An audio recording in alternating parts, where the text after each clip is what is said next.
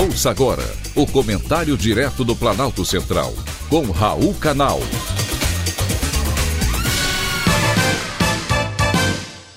Queridos ouvintes e atentos escutantes, assunto de hoje: Rádio Nacional é premiada.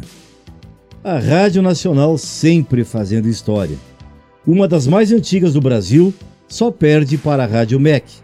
A Nacional foi a primeira a mostrar o Brasil aos brasileiros, quando em 1936 inaugurou seu espaço ainda na capital Rio de Janeiro, ao som de Lua do Sertão de João Pernambuco e Catulo da Paixão Cearense.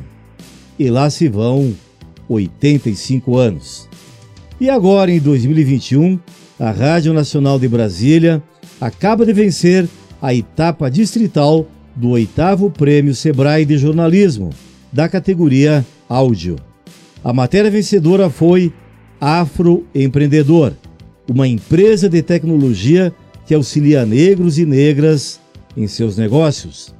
O trabalho é da produtora executiva Simone Magalhães, da locutora Marli Arboleia e do jornalista Anchieta Filho. Parabéns a essa equipe maravilhosa.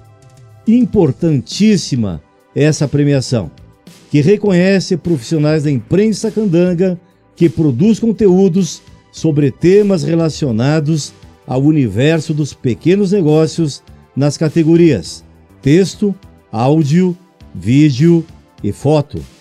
Agora, os primeiros colocados de cada categoria concorrerão na etapa regional e os classificados participarão da etapa nacional.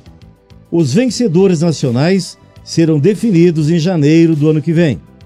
A entrevista sobre uma empresa de tecnologia que apoia negros e negras no desenvolvimento de negócios foi veiculada pela Rádio Nacional em 20 de novembro de 2020, por ocasião do Dia da Consciência Negra.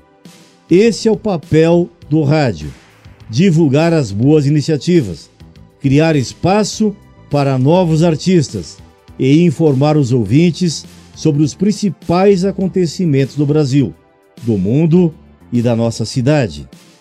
E agora, Brasília ganha mais uma rádio com esse compromisso. A Rádio Sucesso News FM, inaugurada no último dia 20 de setembro.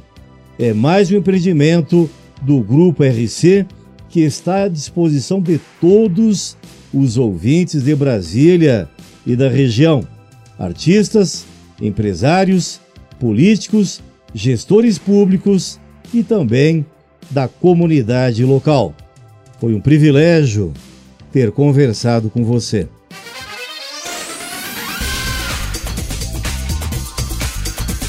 Acabamos de apresentar o Comentário Direto do Planalto Central, com Raul Canal.